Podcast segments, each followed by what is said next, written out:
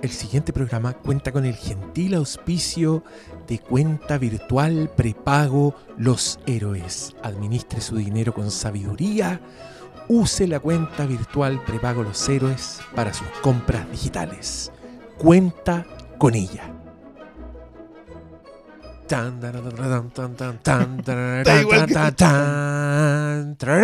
Ah, lo cambié. Ese es Spider-Man, weón. Ay, ¿sabe ¿Cómo que Spider-Man? ¿Cómo que es X-Men, weón. Spider-Man? Ah, de veras, eso. Ah, está- Quería hacer el de Marvel, pero me fui a la mierda.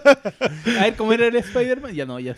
El se me de- cruzaron Es que, el, es que el de Spider-Man es igual, es el inicio de la Marvel, pero como a la mitad le empieza a colocar el tararán, tararán. Es buena esa mezcla de aquí, ¿no? Ah, pero el de, el de de Spider-Man actual. No, pues estaba Yo pensando estaba de pensando Sam en el- Raimi. Oh, y es que yo, yo- mi oído musical es tan re malo, por eso escucho yo creo que tanta banda sonora, porque no... la- cuando la estoy escuchando sé lo que estoy escuchando. Ah, no, pues el de, No, el de Sam Raimi.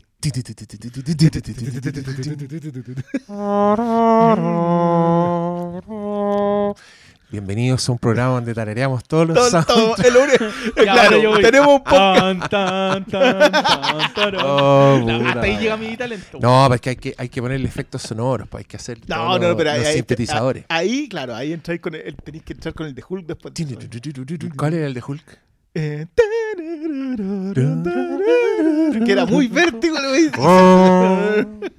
Ah, yo hice vértigo, me fui a ver. Sí, no muy difícil. vértigo el otro. Oye, está bueno este concurso cuando tengamos un, un programa de concurso Yo- y llaman a los nerds.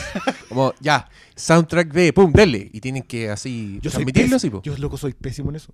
Pero yo de mira, repente escucho, y con todo lo que escucho es impresionante. si tú eres un, un campeón del soundtrack, el, el hombre del soundtrack. Pero El- aún así, de repente me pierdo. Así, El otro día en un podcast de, de, de Patreon, en un monólogo, dije, no hay que ser Cristian Briones para saber que este es un gran compositor. Referente El absoluto. estándar. Sí, po. Sí, hubo gente que se paró, aplaudió. dijo, En el, en el- en el corazón de todos. No, pero está bien porque es como una eminencia así que se ha dado en el tiempo. Pues no es como un- cuando ¿por sale qué? la gente autodenominándose No, eminencia. Lo bueno es que no se eh, denomina eminencia, porque solo los pencas dicen somos expertos de. Yo, yo, yo concuerdo con eso. No, yo, yo sé que Somos nunca Oye, concuerdo con malo, pero en esto concuerdo. Igual quiero hacer. Somos estrellas geek. Sí, no, no, no. Es como declararse irreverente. Sí, ¿Verdad? Esa, esa gente que dice como, no. No, yo soy. o yo soy- soy- No, para mí el peor es el. eh, no, soy, soy muy políticamente incorrecto. ¡Oh! ¿Y por qué no decís que soy rancio nomás? Digo, Sí, trae mejor con eso. Soy boomer. Esa va a ser mi próxima vida. No una, polera. En redes sociales. Sí, soy boomer. Oye, buena esa polera. Deberíamos hacer un negocio de polera. de- sí, al- poleras sí, con con las puras frases nomás. Ah, no nos fue tan bien con el Dunkerque, con todas esas weas, pero quizá la mano es inventar y no tratar de, de encontrarnos geniales y hacer poleras con weas que decimos en el podcast. abiertamente Eh, eh, es decir, ci- es cierto. abiertamente poner una polera que diga, ponte tú, no me culpes, soy boomer.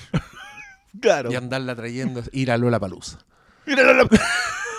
Con la guata ahí afuera. todo negocio que se preste Una tal- talla, una talla menos, la polera. Claro. todo negocio que se preste tal tiene que tener alguna wea boomer. Aunque no tengáis los derechos, da lo mismo. Si igual es un emprendimiento. No, no va a llegar el FBI a buscarte. Si nadie paga esas cosas, a mí me dio risa porque eh, cuando yo trabajaba en, en una teleserie, de repente aparecieron poleras con los personajes de esas teleseries. Yo fui donde mi jefe así como muy a preguntarle, oye, ¿te pidieron permiso? Como, ¿Cómo se hace para imprimir poleras con, con nuestros personajes? Y, y el weón estaba con el celular en la mano diciendo, mira, hicieron una polera con nuestros personajes. Era celebración. Absolutamente feliz con la weá. Oh. Maravilloso. ¿Puedo preguntarte cuál fue? Pacto de sangre, Pacto de sangre, Sí, pues de esa hicieron poleras con todos los, con los malos, po. Con la Trini y el.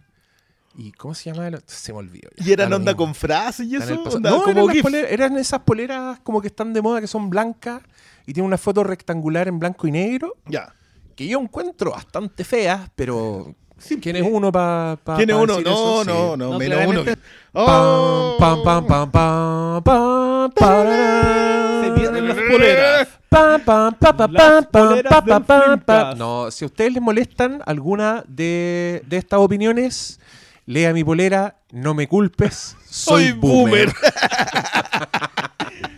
Se vienen las poleras del Flimcast. yo, debo que- reconocer, como acotación antes de, que a mí esas poleras me incomodan eh, cuando tú las estás leyendo y se interpreta que te estás mirando dónde está escrita la lectura. Ah, no, porque yo creo, mira, cuando uno, cuando yo uso una polera que tiene un texto muy llamativo, yo básicamente estoy dando mi autorización para que lean lo que está escrito en la polera. ¿cachai? De hecho, una vez, no sé si ustedes se acuerdan, pero había una polera que igual era famosa, se repetía en varias partes, que era como una polera que tenía puros spoilers. Ah, sí. La polera de los la spoilers. de spoilers. ya, yo tenía esa polera de spoilers, que es muy divertido, que tiene frasecitas eh, con el font del título de la película y son spoilers del producto en cuestión. Y yo una vez estaba en el metro y una señora que iba leyendo todo. Y me dan ganas de decir, señora, son spoilers. No tengo problema con que lea, pero ¿estás segura? ¿Estás segura? claro, esa polera, eh, claro, ahí sale lo del planeta de los simios. Sí, po. Eh, eh, era la Tierra todo el tiempo. along, Mira, escrito hablando con- del spoiler, después de que un, una persona que hacía reseñas para un sitio me alegó por hablar del final de El Padrino 2, alguien, que- chucha, alguien que está haciendo reseñas no había visto El Padrino 2, yo con los spoilers, Como que parece Pero Shane nomás se lo cosa. merece. Sí, ¿no? Que haría- debería haber un- como una moratoria. ¿Cuánto es el tiempo indicado para el spoiler? Le preguntáis a 6 millones de personas, 6 millones de respuestas distintas. Yo también. a ver, faltan 5 minutos para poder Ah. No, hablar de la King para- Kong de para, 1970. para mí, claro, con un countdown así de todas las weas, ¿cuándo es aceptable? ¿Te acordáis? Pero El- igual eso, todo, eso va, todo eso va a pasar en el gobierno de Boric. To- todo, todo va a tener opiniones. We have to go back to where it all started. Where did you think I was all this time? We have unfinished business. My girls are the toughest girls in the world. Paulito, quiero saber tu opinión sobre Black Widows. Eh, se lo comenté en la mañana al, o sea en la tarde a Briones en otro en otro canal En otro espacio, en otro espacio. porque este weón ya me lo topo en todos lados Oye, sí, bueno, ni que ir ahí al frente. weón Chucha más encima, weón. No hay escapatoria. No, no hay cómo. No hay Miré por la ventana y está este weón ahí No, parado. y ahí ¿Te está, asomado en la cortina. No, como la señora el- Norma Bates. Jurassic Park el meme del de nuestro querido multimillonario diciendo bueno eh, ¿cómo era? Eh, ¿Qué hay de comer? ¿qué, qué- qué hay de comer? Yo vi la película y dije, me sentí como en ese meme. Bueno, ¿qué hay de comer? Es como... Oh. Yo, yo quiero decir una cosa. Este loco cuenta la anécdota. Primero abre con eso, dice, hay una película que se llama Jurassic Park. Empieza a contar y dice, yo estaba como ese meme. Y yo dije, va a mostrar a Jeff Goldblum cuando se está sacando los lentes y Ah, diciendo, me entusiasmó la película. Y dice- no, pues y dice that's a big pile Big of shit. pile of shit. Mira, Yo digamos, Yo creo pensé que- que... iba a usar eso, lo pensé. Sí, yo, yo cualquiera de los dos lo encuentro aceptable. cualquiera es válido. Cualquier... Sí, es No, que- no, no, yo- yo ¿por qué creo- no yo hablamos de creo- Jurassic Park que nos da más alegría. ya, esto se transforma en el podcast de Puta, qué Sí, bueno, el qué tarareo bueno de ese los tema, soundtracks. No, ese tema me está weyando, la weá perfecta. Jurassic Park, la weá perfecta. Oye, yo quiero aprovechar de contar el desenlace porque hace tiempo puse El este desenlace de. Jurassic Park. No, sí, obvio, vámonos para Jurassic Park. Yo puse este tweet donde decía: Mi hija de 6 años, no, de 7. Mi hija de 7 años me pidió ver Jurassic Park por primera vez. Y el cierre de ese tweet era: Nada será lo mismo pequeña. ¿Cierto? Yo tiré ese tweet, fue muy celebrado, mucha gente me dijo: Qué suerte, disfrútalo. Yo ya la vi con mi hijo, con mi hija, etcétera. Pero yo nunca conté el desenlace de esa historia. Y ahora que ustedes hablaron de Jurassic Park, me acordé. El desenlace de esa historia es que llegamos a la escena en que los encargados de Jurassic Park suben una vaca a una grúa Sí. para alimentar a los velociraptors. Mi hija se puso a llorar. No podía creer que le iban- a alimentar a, le iban a dar esa vaca a los dinosaurios. Me pidió que sacara la película y que la botara a la basura. Así que Pero- esa Pero eso no es cuando experiencia- empieza. Cinco minutos de película. Diego. Diego. A toda la gente que estaba emocionada porque mi hija ya llegó así, le importó una raja no perdonó que fuera a matar una vaca y me la tuve que meter por el orto. Pero Diego, ¿Y sabes lo que le dije a mi hija? Le dije, no me culpes. Soy un boomer. pero oye Diego, ¿qué esperáis? ¿Qué esperáis de una película de Steven Spielberg? Un asesino que mató a ese dinosaurio. Está en la foto. Oye, qué bueno, qué bueno es. Oh, sí, el meme del cazador. Oh, y, hay, y hay gente que cayó. Yo también lo he visto como con, con un comentario. Cuando, Yo- el, yo cuando espero le que hayan el sido irónicos. comentario. No sé. No sé que no, pero espero eso. Yo espero lo mejor y me preparo para lo peor. Oh, ya, es buena. tu te, ¿Te resultó esa técnica con Black Widow? Mira. ¿Qué te pareció Black Widow? ¡Oh! Sí, me resultó esa técnica. Estaba tan preparado para que fuera intrascendente que, que- No, en realidad la pasé mal igual. Es que me aburrí, güey. es el problema. Yo eh, creo ¿Te que no me... sentiste como tú? Oye, que, hemos aplicado a Dewey estos días. ¿eh? Con la- Weón. entre las nominaciones de, de mejor miniserie, Sal de ahí, esa no es tu familia. a, es- no esperaba nada y aún así me decepcionan. Yo creo que no me aburría con una MCU desde Ant-Man and, the Wasp. Porque con esa me aburrí. Esa es peor, eso sí. Quiero dejar súper claro que esta, que esta yo la encontré nada. pero la otra la encontré una maldad. Esta es mala calidad, la otra es mala de maldad. ¿Sabes qué? Me da risa como porque el Brion es como para ponerse el parche de entelería porque siempre ahí van a salir la gente. Ya está el Flinka Oye, sí, hablando weón. mal de la salchicha. Ya está el Flinka hablando mal de Oye, pero- de los Ah, no, pero ¿Por igual qué dicen eso? Igual- el otro día le tiramos N flores a Godzilla vs. Kong. ¿Qué más salchicha hay que Ya una película el- de dos monstruos? Ya está el? Flinka. Ya, no te pongáis hueón tampoco, po, Friones. No comparemos. No, no, no, no podría, no podría. salchi- No comparemos salchichas con cecinas de fina elaboración y selección. Y ya, es una, artesanales. es una asesina, al fin y al cabo, pero es una exquisitez, pues, weón. No me weí. Ya, eh, mira, mira, yo acá, a propósito de spoilers y de, y de cuando caducan, ustedes saben que mi política es que para, para que sea spoiler tiene que haber algo que arruinar. Entonces, Es una muy buena yo, creo que cuando las weas son malas, no vale el spoiler. No, porque no hay spoilers. Porque yo te puedo dar una sorpresa y tú veis la película y de verdad no funciona, una, una- una película mala que no en ninguna parte y como una revelación así al peo. Esa experiencia a mí no me interesa protegerla. Entonces, eh, sí, esto no, es- no es una democracia. Claramente yo estoy No, no, decidiendo lo que es digno o no de spoilearse, lo que, lo se puede o no spoilear. expandir, pero, alguien, alguna vez, alguien alguna vez me sacó esa foto y yo la encontré súper precisa. Alguien dijo, oye, el Hermes cuando no le gustan las películas le, le importa una raja spoilerla. Y yo no me había dado cuenta hasta ese momento. Pero creo que es por eso. Creo que es porque... Juan, ¿para qué te voy a guardar el secreto de un bodrio? Si, ¿qué, qué, qué estoy salvando? Ya, es que- Si es un bodrio, es torpe, es tramposo y de hecho ese secreto hasta es un argumento de por qué es un bodrio. Entonces no lo voy a cuidar, ¿para qué? ¿Y acá hay algo de eso? No sé. ¿Le da? No, no creo. Ver, no pero- creo, pero además que hay gente A- que piensa que hay spoilers estreno, de... Yo creo que todos esperaban. Va a ser una película, como se sabía que era precuela de Infinity War, que va a presentar uno. Eso, a se- la nueva eso Black- porque la buena está muerta, no, porque que- muere... sí, que muere en Endgame. Ya, va, va a presentar una nueva Black Widow y va a pasar una weá que en realidad, en realidad no importa porque ya sabemos para dónde va. Ah, pero, pero claro, era, era precuela de Infinity War porque es pre-blip y pre-muerte, obviamente, de la, Sí, del Blip- protagonista. el blip es el chasquido de El Thanos. chasquido de. Thanos, así, así ¿Por se denomina. Era, o sea, Porque se así se llama en el era universo Marvel. de Civil War. Ah, porque el- ellos lo nombran como el, el Sí, blip. pues el blip. El blip. En Sí. WandaVision ya le colocaron el No, nombre en y en Spider-Man.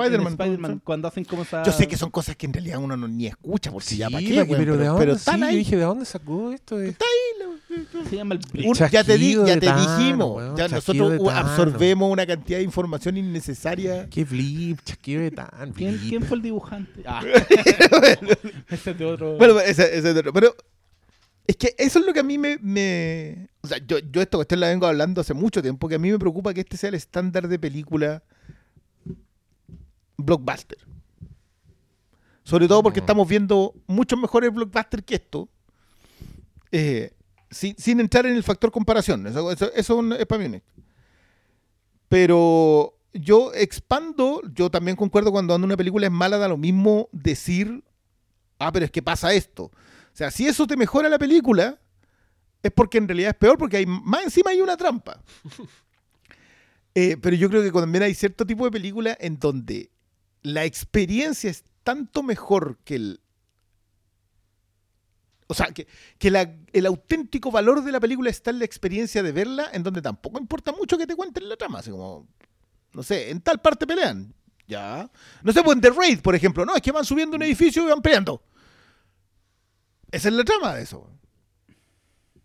¿A quién le importa, weón, si las peleas son la raja? Entonces, no, no sé. Acá ninguna de esas cosas se aplica que- porque no. P- Partamos de la base que por un lado es una película de espías y todo el espionaje Pero, pero ¿qué, Es qué- malo. qué, qué, qué- qué tiene de espionaje esta película? que son agentes de organizaciones como Pero, eso pero es. eso no es, eso son las películas de gente, no son películas de espías. la palabra que estás buscando, Pablo, es nada.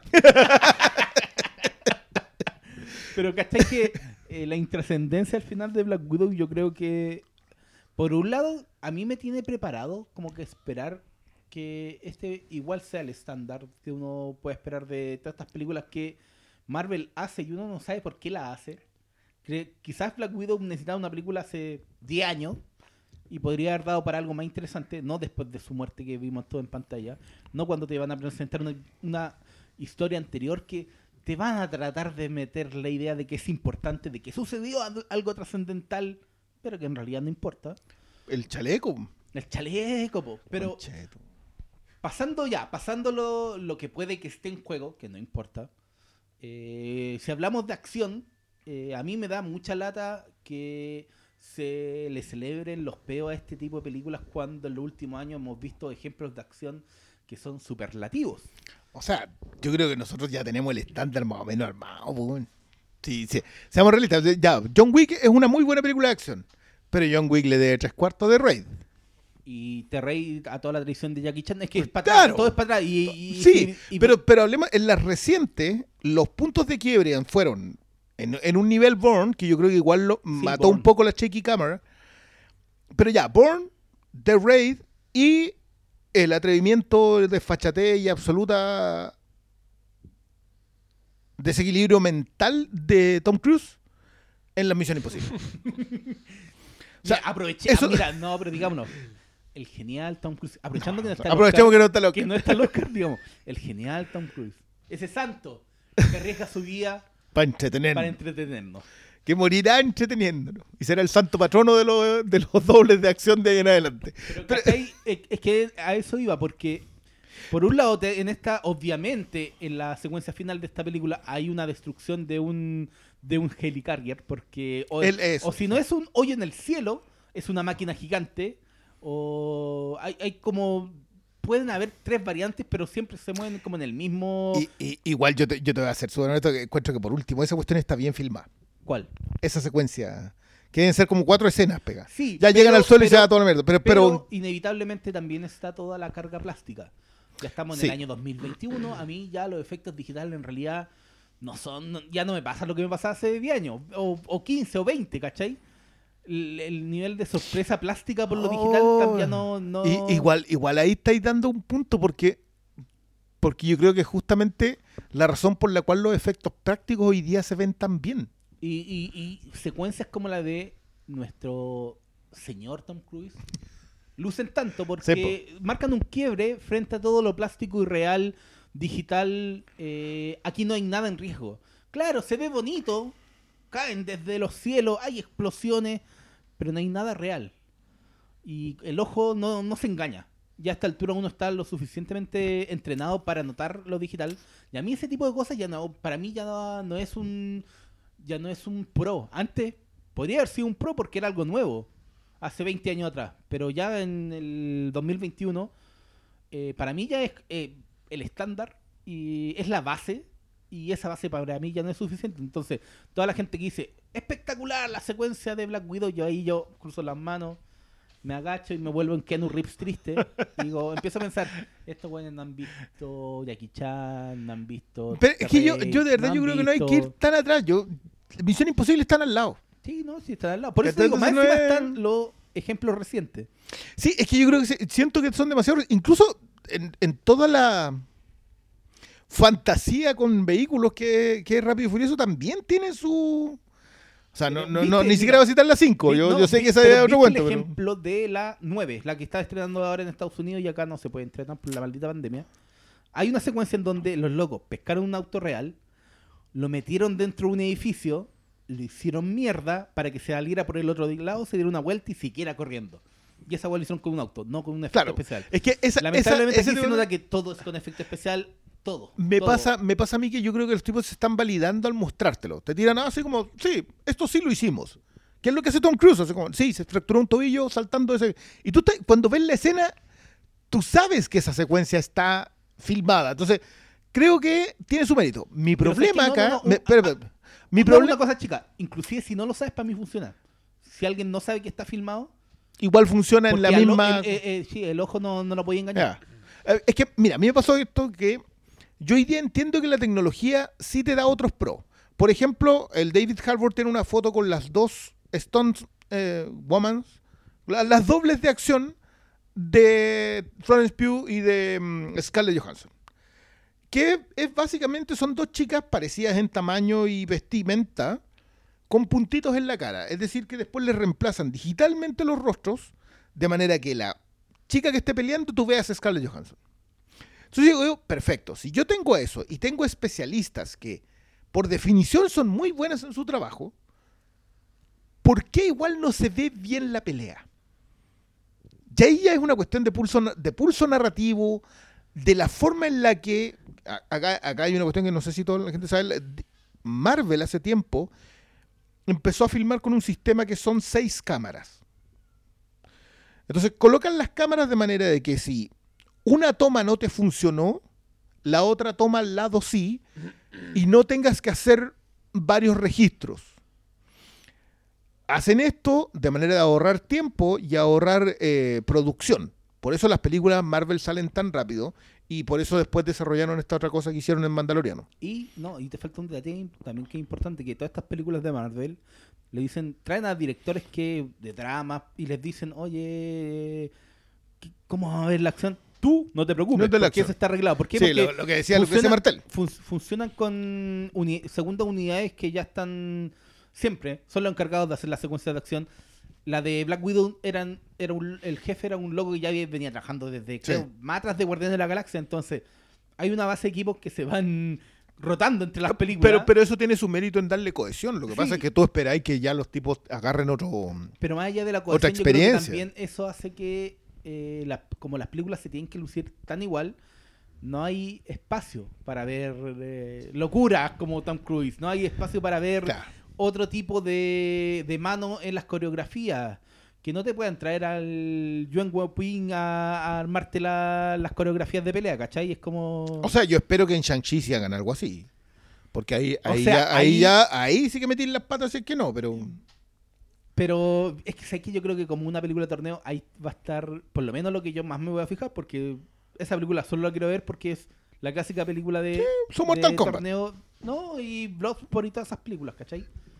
Pero partiendo solo por esa base de la acción, eh, no hay mucho más que hablar porque dramáticamente yo creo que la película no no tiene oportunidades que no toma ningún riesgo, no profundiza en nada, toman la base de una familia quebrada, uno dice, oh, están haciendo The Americans. Pico Yo- huevas, yo- porque yo- eh, nunca hacen nada con eso. Después eh, hacen una historia de un hombre malvado que tiene controlada a, Abusador, un abusador. un abusador que tiene controlada a las mujeres y con sus feromonas. Pero caché que todo queda como pretexto, nunca profundizan en nada. Entonces, la película para mí es. El peor problema de Black Widow es que es intrascendente. Podría no haber existido y me podrían haber O sea- presentado a la nueva Black Widow en una de estas queridas escenas post-crédito. Yo me, ban- yo banco que sea mediocre. Yo a esta altura me parece incluso injusto pedirle a este tipo de películas que sean excepcionales. Como que si es excepcional, es eso, es una excepción. El estándar de esta película es esto. El problema es que esta no apuesta en ningún momento a pasar a que tú la recuerdes por algo. Es una película que yo, yo sé que el se está guardando, tú, tú te estás guardando otras cuestiones que yo, que yo no quiero entrar todavía, porque me entusiasmáis. Pero es una película cuyos problemas narrativos no alcanzan a ser lo suficiente para que por último las recordéis por eso. Y ahí cuando llegamos al punto de, ¿sabéis qué? No me importa esta weá. En- entramos en problemas. Porque una película de la conversación acá, a, mí- a mí sí que me alcanzó a aprender como para estar enojado. Como que se me pasó el miércoles. Y la viste el miércoles. Y la, y la vi el sábado, weón. Pucha, mira, yo. A ver, ¿por dónde empezar? Eh, yo estoy aburrido de la cantinela de que odiamos Marvel. A mí me gustan las películas de Marvel. Lo he pasado bien en muchas películas de Marvel. Y, y esta la encontré súper pobre en todos los ámbitos que una película puede ser pobre. Con algunos adicionales que no tienen en otras películas. Eh, partiendo por esta deuda que le tenían a este personaje. Pues, bueno, si, eh, lo, lo encuentro pobre en qué sentido? En el sentido de que si algo sabe hacer Marvel, y que lo hemos dicho muchas veces, que sus películas son como comerciales de sus, de sus personajes. ¿Cachai? Em, sus películas te, te hacen quererlos, tienen un énfasis súper puesto y súper calculado, que es una de, la- de las críticas que nosotros le hacemos para que tú percibas estos personajes como hueones simpáticos, hueones con recursos, personas a las que le importa, te importa lo que les pasa, te caen bien, ¿cachai? Son carismáticos, hay chistes, tienen un enemigo que hacen que se luzcan, etc. Estoy pensando como en las películas unitarias de ellos. Y, y- y esta, en comparación con las otras, la encuentro pobrísima. Encuentro que de entrada no te venden en absoluto el personaje de Black Widow. Eh, me da la sensación de que todos sabían que esta película eh, llegaba demasiado tarde y que hacerla con el personaje ya muerto era como un, despropósito, que no podías hacer mucho. No entiendo por qué no fue una aventura de Black Widow a toda zorra, ya que es lo que, es lo que más podía aspirar a hacer, ¿cachai? Por tener que ubicarla antes de, de los hechos que todos conocen y, y donde va la historia, digamos, que, porque todas las historias van así, van como a la par con lo, con lo que está pasando. Esta es una historia flashback. Que yo me acordé de las Bourne porque las Bourne metieron una película entre dos escenas. po. Dentro de escena. La, tre- la tercera, The Bourne Ultimatum, transcurre entre la penúltima escena del anterior y la última escena del anterior. Y después sigue un poquito para adelante. Una hueá rarísima. Pero mm, básicamente es lo que tenían que hacer acá. tenían que rápido, rápido y furioso. Rápido y Furioso con Han también, ya, pero ahí es- es- está Sí, mucho esa más abierto, esa- porque esa- no, no estáis muy casados con- Estáis casados con un hecho en particular, que es la muerte del loco, pero acá es como todo el universo. gira- Bueno, en fin. Em, la fui encontrando pobre en ese sentido. Me interesó la familia, encontrar eh, Sí, buena la historia, Sí, como decía, oh, Debe ser está lo mejor como que una, tiene. una dinámica familiar que, que podéis sacar Que de está tanto. rota igual. Claro, pero, pero que igual como que llega, llega al mismo punto que Los Increíbles, ¿cachai? Que es como la familia así que... Disfuncional. Disfuncional, pero que llega a trabajar en equipo, ¿cachai? Pero acá la weá... Pero no se decide en el tono con eso, quizás. ¿Sabéis cuál creo yo que es el problema? Eh, es lo que hemos dicho siempre, que pareciera que va en paralelo las escenas de acción, porque esta es una película que ya tiene las escenas de acción definidas, y, y yo te juro que, por ejemplo, la primera pelea entre Scarlett Johansson y Florence Pugh, yo no entendía qué estaba pasando, no entendía por qué estaban peleando esos personajes, porque era... Se, veían por primera vez, según la ficción, según lo que te habíais visto de película, habían sido separadas a muy temprana edad, entonces cuando se ven y se agarran, yo dije, no se conocen, ¿cachai? No se reconocen, no sabe que está peleando con su hermana. La música me decía que era intenso, intenso, pum, pum. Coreografía, se notaba que los dobles dándolo todo, eh, los primeros planos.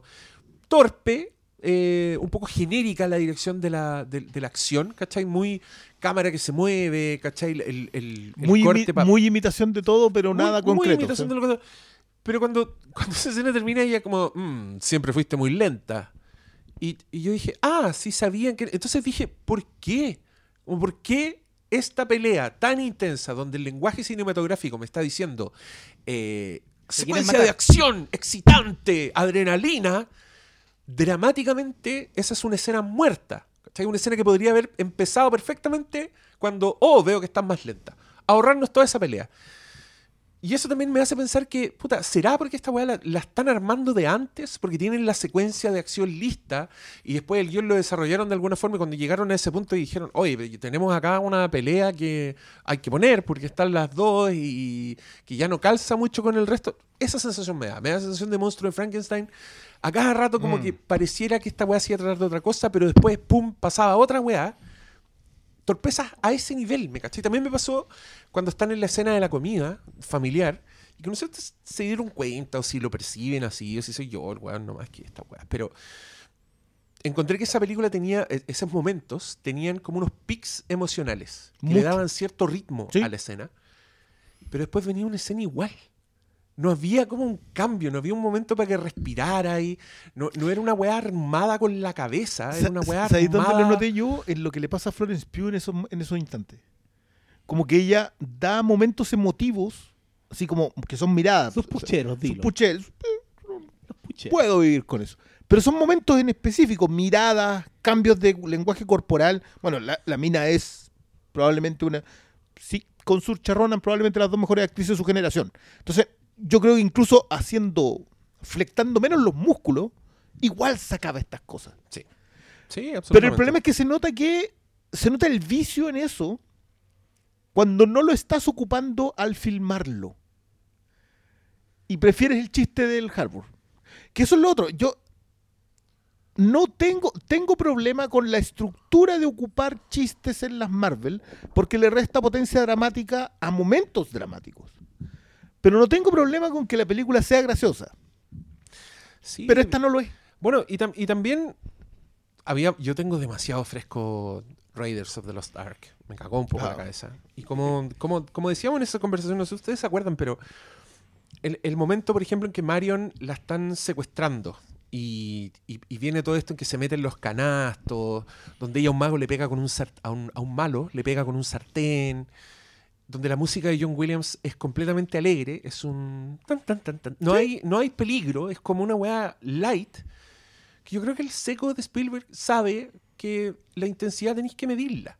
Entonces el buen decide hacer una escena que en la ficción de la película tiene todas las amenazas posibles. Si son los malos que los andan persiguiendo, es Marion, la chica que Y nos son- y preocupa. son nazis. Y son nazis, pero el loco hace esta secuencia maestramente que es más liviana, que se percibe en un tono de comedia donde te reí, pero es porque el loco se está guardando la intensidad para otra weá. Y hace que ambas cosas crezcan, ambos bloques, ¿cachai? El bloque de la acción light, comillas, y el bloque de la acción intensa.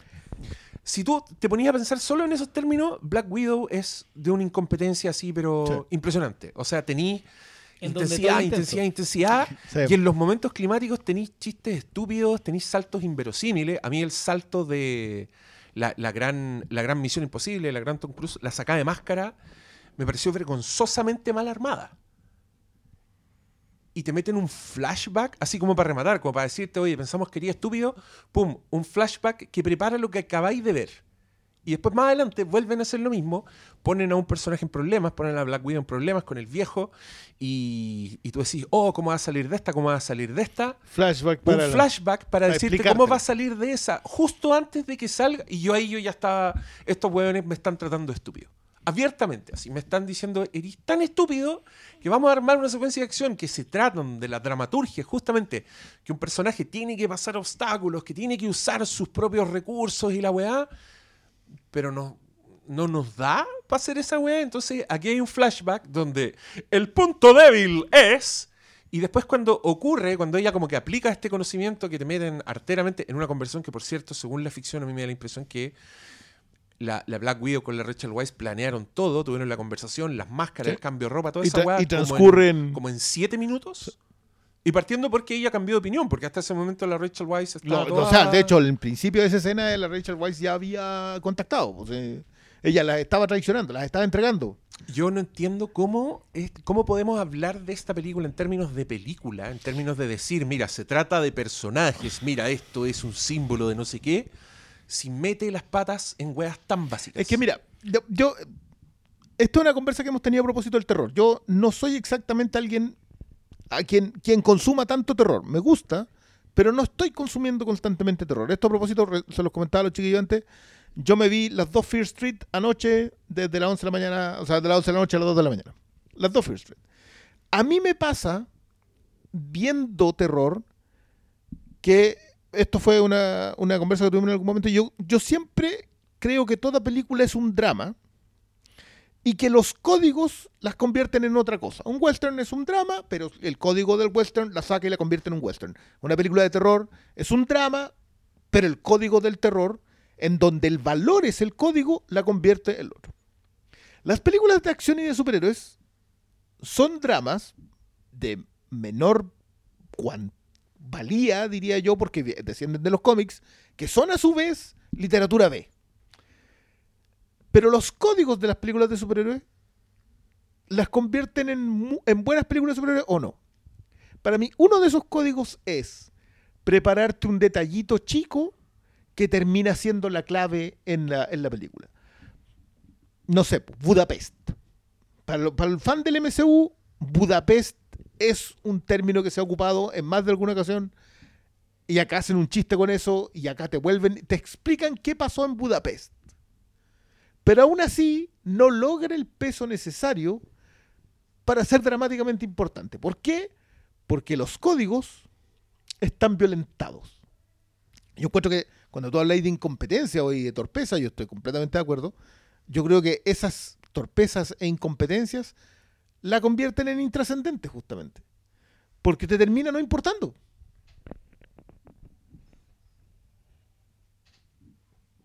Exacto. ¿Sabes cómo se arregla lo de Rachel Weisz? Si pensáis que eh, es militante de la ADC. ahí, ahí se te arregla. La única forma, weón. Pero es que, es que ya por último, es que mira, hoy, hoy día, hoy día lanzamos ah, en, en Mouse, yo comentaba esta cuestión. Esta era la segunda película de Black Widow, Después de. Red Sparrow. Ah, ya. Si Red Sparrow era la primera película de Black Widow, yo te compro esta película como ya sabéis que no nos importa si total vamos a presentar a la siguiente viuda. Ahí te lo compro. Pero necesitabas contarme la historia en donde dramáticamente la viuda se sintiera en necesidad de tener esta familia. Sí, ¿sabéis cuál es Pero mi esto es algo, esto es algo que la, es que la viuda no tenía. Yo creo que viendo la película yo vi oportunidades para que eso fuera explotado, pero nunca, nunca, nunca la aprovechan. Y ese es mi mayor problema con esta película, que sea intrascendente porque son incapaces, incapaces de hacer algo bueno dramáticamente para que los personajes tengan quiebres, tengan eh, mayor profundidad en sus relaciones. Te queda todo tan superficie. Te las, trae- te las tienen que vender, por un lado, porque te importa Marvel.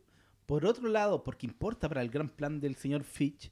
Te importa porque ya sonó la musiquita al principio y viste a Wakanda haciendo su gesto y en el logo ya salió Tony Stark. Solo porque tenéis la camiseta. Pero como yo creo que eso no es suficiente. Puede que al, ya al 90% de la gente le es suficiente. Salieron contentos con esta película porque es un capítulo más de la teleserie. Pero yo estoy completamente insatisfecho con Yo, que sea yo- intrascendente. yo- yo creo, yo creo que eso es una subvaloración del concepto de teleserie. Yo creo hoy día, sobre todo hoy día, yo, a, mí, a mí me pasó con... Mira, yo hablaba, ahora- tú no sé si al final viste Falcon and the Winter Soldier. No. Ya.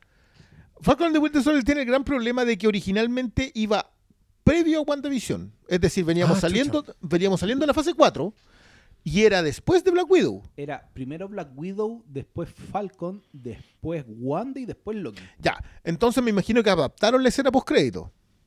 Eh, nunca lo revelan. Dicen, como, con suerte dicen, eh, el plan original era que ella fuera presentada en Black Widow primero, pero nunca te explican si la tuvieron que refilmar. Nunca Ta- ta- quisieron profundizar Estamos hablando de la baronesa, de la condesa. de la condesa. Ya, perfecto. Ya, si era Black Widow primero, venía y saliendo de la fase 3. O sea, venía y saliendo de esto, más o menos igual. Un incompetente te podía funcionar. Pero después de eso venía Falcon and the Winter Soldier, que es la más débil de las tres, por decirlo de alguna manera, de las tres series de, mm, de Disney Plus. Después venía WandaVision, que era un pequeño quiebre. Y después de eso venía Loki. En ese orden, yo veía una curva ascendente. En este orden, mi mayor problema es que Falcon and the Winter Soldier debería estar condenada al ostracismo. Por... Al ser el inmate, esto pudo ser un inmate. Esto pudo ser una escena post crédito. y Black Widow va duró cuatro días. Porque más encima justo se termina Loki y la conversación que podría haber existido sobre Black Widow. Y esto es lo otro, tú lo, dec- lo decís recién. Las oportunidades desaprovechadas. Esta película ya era una oportunidad desaprovechada porque si tú hubieses contado la historia de Black Widow Cuando podía ir. cuando debías hacerlo, Cuando es debías. decir, con el, con el con el movimiento Me Too, porque esta cuestión igual tiene que ver, acá podría haber habido una conversación sobre la explotación femenina. Pero no está esa conversación. Y, me- y me- y Y perdónenme, no, y la rabia es que te den como que sí está la conversación. es- eso es mi punto. Yo, me, me van a perdonar, pero George Miller no hizo esa obra de arte y manifiesto feminista que es Mad Max Fury Road para que me vengan a decir que acá existe una conversación similar. Que hay códigos que hay que Mm, leer. No. O sea, si hay, si hay una incompetencia en esta película, es eso porque no. Ya, perfecto, la conversación sobre la histerectomía. Me- listo. Esa conversación para mí es dramáticamente importante. Filmarla hubiese sido una excelente idea. Pero no lo hiciste. O sea, yo, yo no sé qué es esa escena. Is it your time of the month? I don't get my period, dipshit. I don't have a uterus. Or ovaries. Yeah, that's what happens when the Red Room gives you an involuntary hysterectomy. They kind of just go in and they rip out all of your reproductive organs. They just get right in there and they chop them all away, everything Okay, out. okay, okay. So you can't have Okay, you don't have to get so clinical and nasty. Oh, well, I was about to talk about fallopian tubes. O ver el costo. No El, el chiste, cuando la ¿Cómo? Florence Pugh dice... ¿Cómo arruináis ese- la potencia de esa escena con ese tono? No, esa weá era. Es, es- es bien desconcertante. Todo lo que está pasando ahí. Es que a mí me da risa porque, mira, yo. Mis reparos con Black Widow son como más al, al ADN de Black Widow, como a lo que está muy de fondo. Creo que es una pésima elección de historia. Creo que es farrearse un personaje que podría haber hecho una aventura de la puta madre. Eh, creo que trata a su audiencia como, como estúpido al, al hacer tan puta, un, un conflicto, un drama tan torpe, tan armado con la punta de la pistola, me perdonarán los queridos auditores, pero mira, vi incompetencias de, de factura que no creía posibles en una película como esta. Por ejemplo, mira, es que te voy a dar ejemplos porque de verdad la cuestión va en cosas muy chicas, como, como una, una puesta en escena de algo, pero también va en la, en la elección final de hacer que esta fuera la historia de, de Black Widow que nunca nos habías contado. Eh, que optaras por hacer esto para presentar a este personaje que entiendo ahora se queda y, No, ella es la próxima viuda. y, y aparece en más películas. Te ferraste el homenaje también, porque podías mostrarle cariño. Yo sé que hay gente que le gusta este personaje. eh, haber explotado, no sé, como la muerte de ella, puta, enmarca la historia en un flashback, pártelo en el funeral, no sé. Eh, el origen creo que lo, lo cagó un poco Joss Whedon, lo cagó entre comillas, porque lo contó en, en, en Age of Ultron. Pues sí, la loca habla harto de cómo fue, tiene hasta flashbacks de esta de la escuela, De la habitación roja. Toda la, toda la weá. Que nos, que nos tapo. No está. Y No. acá tenéis como de nuevo un villano genérico en una weá flotando. Eh, vi un, un, un YouTube que decían que el villano está caracterizado como Scorsese. Y que era como una, un shade así, mala onda por las weas que ha dicho Scorsese. Y claro, ponían fotos y, y, y sí, hay muchas fotos. Hay fotos de Scorsese en que él está como con un terno con los colores que está el viejo. Y están lo- esas gafas que, Sí. que hacen como un primer plano de las gafas en cámara lenta volando en la explosión. Entonces dije, "Mm, puede que haya una mala onda ahí, pero claro, como uno en su cabeza tiene Scorsese, un abuelito, Yoda del cine, básicamente. No, lo veía así y el buen es más. Claro, el buen es más Harvey Weinstein, ¿cachai? Como así como más, ¡Claro! más viejo Yo- yo- cerdo yo de vi- Hollywood. Yo lo vi por ese lado, de hecho, cuando lo dije, me estáis haciendo una película del Me Too, cuando empezaron a contar como la historia, el poder del control que tenía el tipo.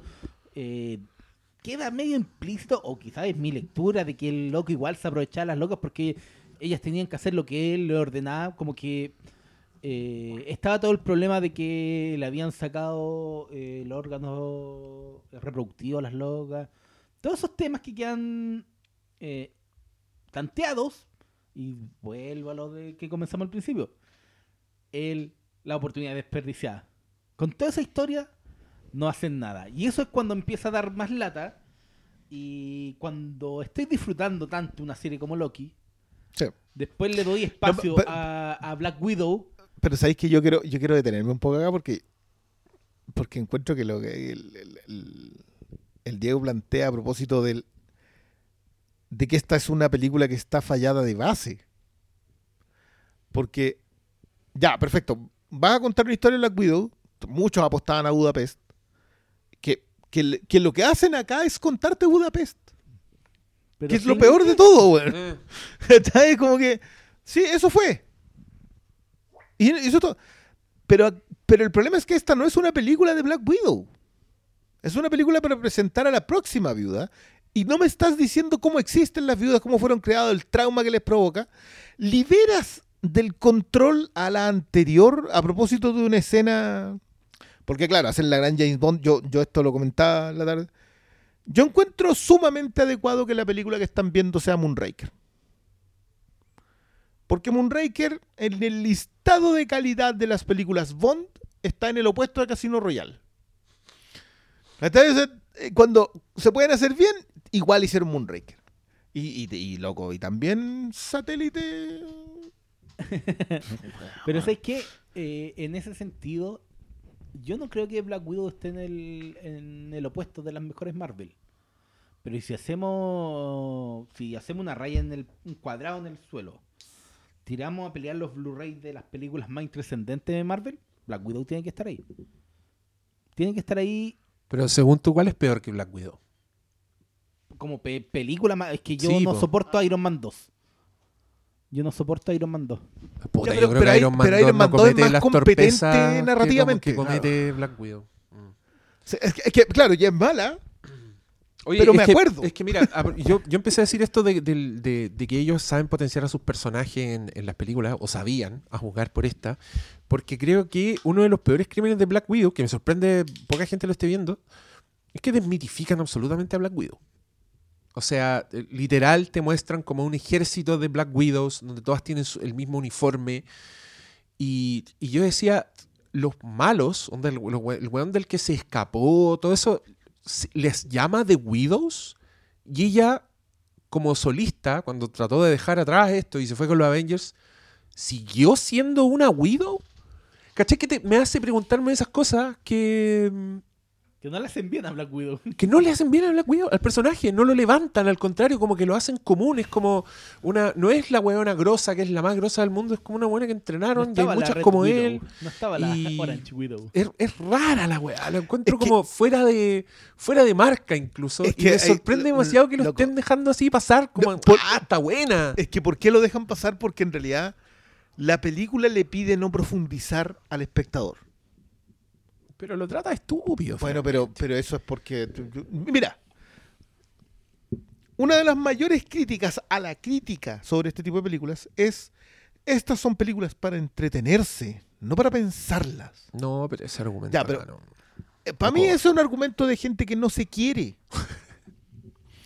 No se respeta. No, no, no. Ya, en serio, no, pero- quié- quiérete más, No, pero mira, exígele más mira, lo que estás por el- viendo en la por el- pantalla. por el bien de las personas que se ofenden con estas cosas y se lo toman personalmente, hablemos de la película, hablemos de las personas que, que, que- que les gusta esta película. Está bien que te guste la película, pero lo que está mal, creo yo, es no ver, no ver sus errores, ¿cachai? Si está bien, a mí me gustan películas que son imperfectas, me enca- hay películas Yo- malísimas. Yo, soy que- notoriamente conocido por tener mal gusto. así que no tengo problema. jamás diría, oye, esta película es increíble, te voy a decir, oye, yo lo pasé súper bien, pero ahora estamos hablando de la película, estamos hablando de sus construcciones, estamos hablando de sus torpezas, y yo vi mucha torpeza en la dramaturgia, como en la construcción de la historia, vi mucha secuencia de acción que me importaba una raja, yo, a diferencia tuya, Briones, creo que el final es ridículo, esa No, yo creo que tiene escena. y esa caída la, la encuentro francamente ofensiva. eh, que si hubiera sido otro el tono, yo insisto, o sea, si, Sí. si por ejemplo, si estos buenos cuando pelean las hermanas y después se hubieran cagado la risa y hubieran dicho, oye, seguís siendo, ¿cachai? Que es un chiste como genérico, si queréis, yo, el que se ha visto antes, pero puta, quizás esta weá resultaba. Pero el haber hecho esa escena completamente en serio y después dejarte colgado como cuál fue el propósito, ¿Por qué se abuenaron tan rápido? que yo me pregunté mucho durante esta película y que también no entendía, por ejemplo, eh, ya, hay una fuga de una cárcel que empiezan a ser cada vez más aparatosa, como que parte sencilla, como con un, le pasan un audífono en un juguete al David Harbour y él tiene que salir y yo estaba ahí como, oh, ¿cómo lo van a sacar? Y la weá, ¿cómo lo van a sacar? Y claro, lo sacan con una secuencia de acción que no tiene nada, con- nada que ver con los personajes, que tiene un par de momentos. Creo que, creo que el- quizás lo mejor de Black Widow, aparte de Florence Pugh, es el chistecito con la pose. Pero so- solo porque creo que Florence Pugh lo, Lo lo- vende bien. hace, hace Sí. el gol. Como Es una weá que podría no haber resultado, pero cuando ella hace la pose y, y- y ella tan seria con su acento diciendo, you go like this, and then you, you do this. Pero al mismo tiempo yo decía, pero esto, ¿por qué? Onda, vio Avengers. ¿cachai? Eso es la única forma que supiera que ella hace esas cosas. Bueno, ya, en fin, no, no le pillamos tanto, pero ¿me entienden? A, a- a eso voy. Es como... Ah, me, Pero- me pero, frustra, a ver, porque, porque eh, creo que lo déjame- podría arreglar. Creo que déjame, fácilmente déjame- arreglable. déjame ver si te entiendo, porque claro, a mí me pasa en que yo digo, no me puedes pedir, esto lo estoy reduciendo a personas, no me puedes pedir que yo acepte esta película porque yo estoy viendo todas estas cosas. Y creo que si tú las estás viendo, porque creo que la gente las ve, la gente se da cuenta de, ¿sabes qué? Eso, eso no está bien. Pero la defiende igual porque dice, pero igual me entretuve. En realidad no te entretuviste, Es que- tanto. puta, es que, es que o sea, que- en, rigor, en rigor yo también me entretuve, pues si estuve dos No, horas yo- mirando yo- yo y, que me aburrí. y diciendo, no, yo me, me- me entretuve, no sé, eh, me, me parece buena la producción, creo que el señor Harbour hace, hace lo que puede con Sí, ese personaje. Se esfuerza harto ese caballero, hay que decirlo. Florence Pugh es como una, No, una chupa ojos en pantalla, haga lo que haga. Eh, incluso en, en las cosas pequeñas le da humanidad, weas que para mí no tienen nada de humanidad en esta película. Pero no puedo dejar de olvidarme de todas estas torpezas, de, este, eh, esta desmitificación del personaje, de la, lo devaluada que está la secuencia de acción finalmente. Weón, si es como un trámite. Acá, yo sentía que empezaba la secuencia de acción y yo decía, ya, eh, matemos cinco minutos porque esta película no, no me lo va a dar. Entonces ahí yo estoy viendo, escuchando música intensa, entendiendo que la forma de lo que estoy viendo me está diciendo que esto debiera ser así impactante, pero no lo es. Y, y ahí es cuando yo ya me empiezo a, a- como que cambia un poco mi actitud y, y ya abiertamente estoy detestando lo que estoy viendo. Pero, Pero espérate, quiero darte otro ejemplo. Al final, cuando llega la viuda negra, como en la última escena, y va a ver a este señor que le consigue cosas, y se baja de la moto y le dice, ¿y qué me conseguiste esta vez? Eh, ¿Qué cacharro me conseguiste esta vez? No sé cómo es la y él le dice, oh, ahora vas a tener una sorpresa. Y los locos como que van caminando, y de repente ella levanta la vista y tiene como el avión así, un Quinjet. todo opulento. Pero después hacen como un plano general y la moto está a dos metros en una explanada donde hay un camino plano, donde ni siquiera hay una colina, como para que la weá tenga sentido visualmente. El decirle, "Te te- ahora te tengo una sorpresa, ¿cachai? Salvo hacerlo para la cámara. Y claro, hay formas de que esa weá resulte, pero acá no. Acá siento que les importaba una raja a este tipo de weá. Bueno, perfectamente esa escena podría haber sido Viuda Negra en la moto. Primer plano, levanta la cabeza, ve la moto de lejos y sonríe. Listo. Momento mágico, momento sorpresivo. Ya, tiene el avión que quería. Pero acá lo hicieron, lo escenificaron de una forma que te están tratando de estúpido. Te están diciendo, mira, vamos a poner tan poco esfuerzo a esta weá que ni siquiera vamos a respetar la lógica de una escena y de su puesta en escena. De la escenografía y, y Y- de la localización. Y por eso te digo, por eso te No, digo yo a, mí, que a mí me pasa eso con la fuga de la cárcel, pero no quiero meterme ahí porque en realidad la fuga de la cárcel... Pero es que mira, mira, mira. esa es una. es un- está en un lugar inhóspito. esos en que donde saltaban ves, al vacío, ¿no? y ves, ves esa montaña y yo sabía cómo iba a terminar la wea. Pero mira, Mm. piensa en eso. Yo, a, mí, a mí esta cuestión, yo no me gusta nunca partir con la idea de la comparación, pero quiero tratar de que se entienda por qué yo creo que hay secuencias de acción que no solo son importantes. Yo concuerdo contigo que el, problema de estas películas es que las escenas de acción no son importantes porque los personajes, tú sabes que va a seguir. Tom Cruise, tú sabés que va a seguir porque la misión imposible es Ethan Hunt. O sea, tú sabés que él, él sigue siguiente. Pero piensa en la secuencia de la, del rescate del villano Para, para, en París. Dijiste Ethan Hawke. Ethan Hunt. Yo escuché Ethan Hawke. Ah, no, vamos a poner a hablar. No, de- no, que- la. Sí, bueno. ya. Las- esa secuencia del rescate es una secuencia que está construida para que importe dramáticamente y diseñada para que la acción sea una cuestión impresionante. ¿Cuánto debe durar esa cuestión? 10, 15 minutos tranquilamente y son muy intensos. Extrañamente coinciden en el músico. Un, un- un muchacho que viene de la escuela de, de Hans Zimmer, eh, que, que yo creo que se, se empezó a notar un poco lo que, lo que dice el Diego a propósito de que no hay construcción dramática en las músicas hoy día. ¿Cachai? O sea, no- todo es en un punto alto o en un punto supuestamente emotivo. O sea, me- mientras están todos comiendo en familia, es todo emotivo. Mientras hay acción, está todo en lo alto. Y esas son las dos cosas. No hay construcción dramática para que la música acompañe la construcción dramática de la película. Que en un momento intenso no sea solo. Claro. Y, que, y que- y que se te olvida. Sí. Yo a, mí, a mí me pasó que escuchando el soundtrack, escucho el primer tema. Ah, mira, tiene cositas soviéticas. Ya, vale. Termina el primer track y de ahí en adelante estoy igual hasta el penúltimo. Y, y tú dices, ya. Acá, acá hay una. Acá hay un inconveniente al respecto. Claro. Y no me extrañaría, no puede llegar a- Pero. Es que, eh, siguiendo en todo lo que hemos hablado, igual a mí me problema, y me problema que esta película, el único, creo que momento intenso bien manejado de ser cuando hacen la secuencia de la pistola con ellas niñas. Que le quita la, la pistola y apunta a los rusos en Cuba malos.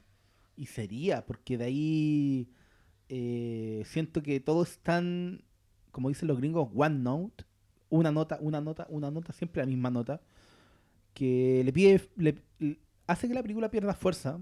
Porque como todo es igual, nada importa. Y como Yo, yo te diría que yo hasta, hasta ese momento estaba bastante conforme con la película. Sí, yo creo que parte bien la película y tiene idea. Ma- más allá del choreo, digamos. No, inclusive Oye. secuencias como de la familia cuando están en la granja con los chanchos y, y surgen alguna interacción entre ellos. A mí la película me funciona. El problema es que son momentos tan escasos que no ocultan el gran eclipse de la nota única que es todo el resto, ¿cachai? Y Mira que es poético. Sí, el todo- eclipse de la nota única. Me encantó, eso debería estar en el afiche. Disney Plus, Ya saben, ya. arroba Doctor Malo. Búsquenlo, pídanle autorización. Impriman esa polera. al lado de, perdón, yo soy boomer. Uy, que es la polera que voy a tener que poner cuando suba este podcast. Oye, yo lo que. Lo, lo que quería decir es que cuando hablamos de tono y hablamos de una historia de superespías, que no es realmente una historia de superespías, es una historia de, de- de superhéroes como que en cierto.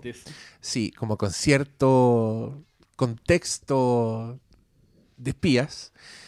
Me acordé de una película universalmente basureada, pero que creo que hace todo mejor que Black Widow. Y aquí yo pierdo absoluta credibilidad en todo.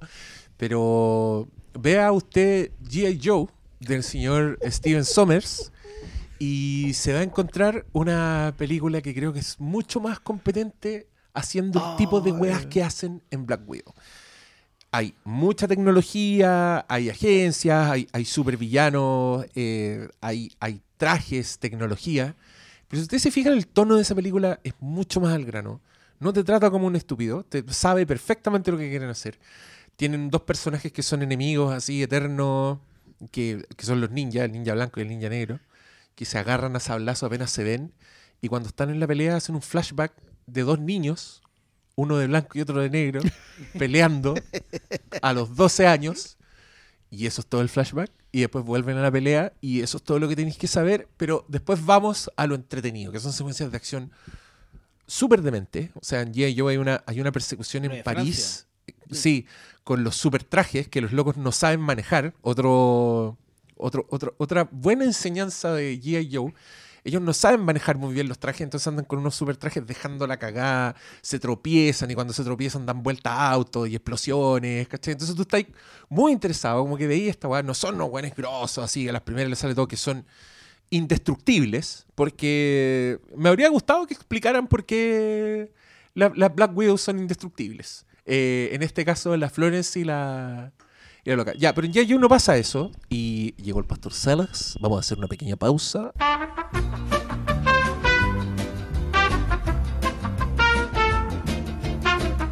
Ya, hemos vuelto, pero antes de retomar la conversación les quería hablar un poquito de nuestro gentil auspiciador, los amigos de la cuenta virtual prepago Los Héroes, cabros.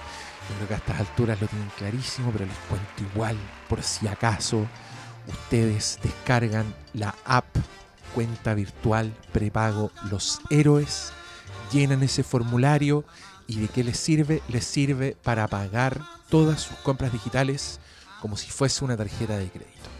Usted lo tiene en su teléfono, usted le va llenando de dinero, poniendo plata a su cuenta y así mantiene el control sobre sus gastos, así usted administra sus dineros con sabiduría, no se le arranca la tarjeta, porque esta cuenta virtual usted la maneja así, gasta la plata cuando la tiene, no antes de tenerla, y todos felices, todos salimos ganando, salimos ganando nosotros, salen ganando ustedes, y salen ganando los amigos de la cuenta virtual prepago Los Héroes, que se atrevieron a auspiciar este gran programa.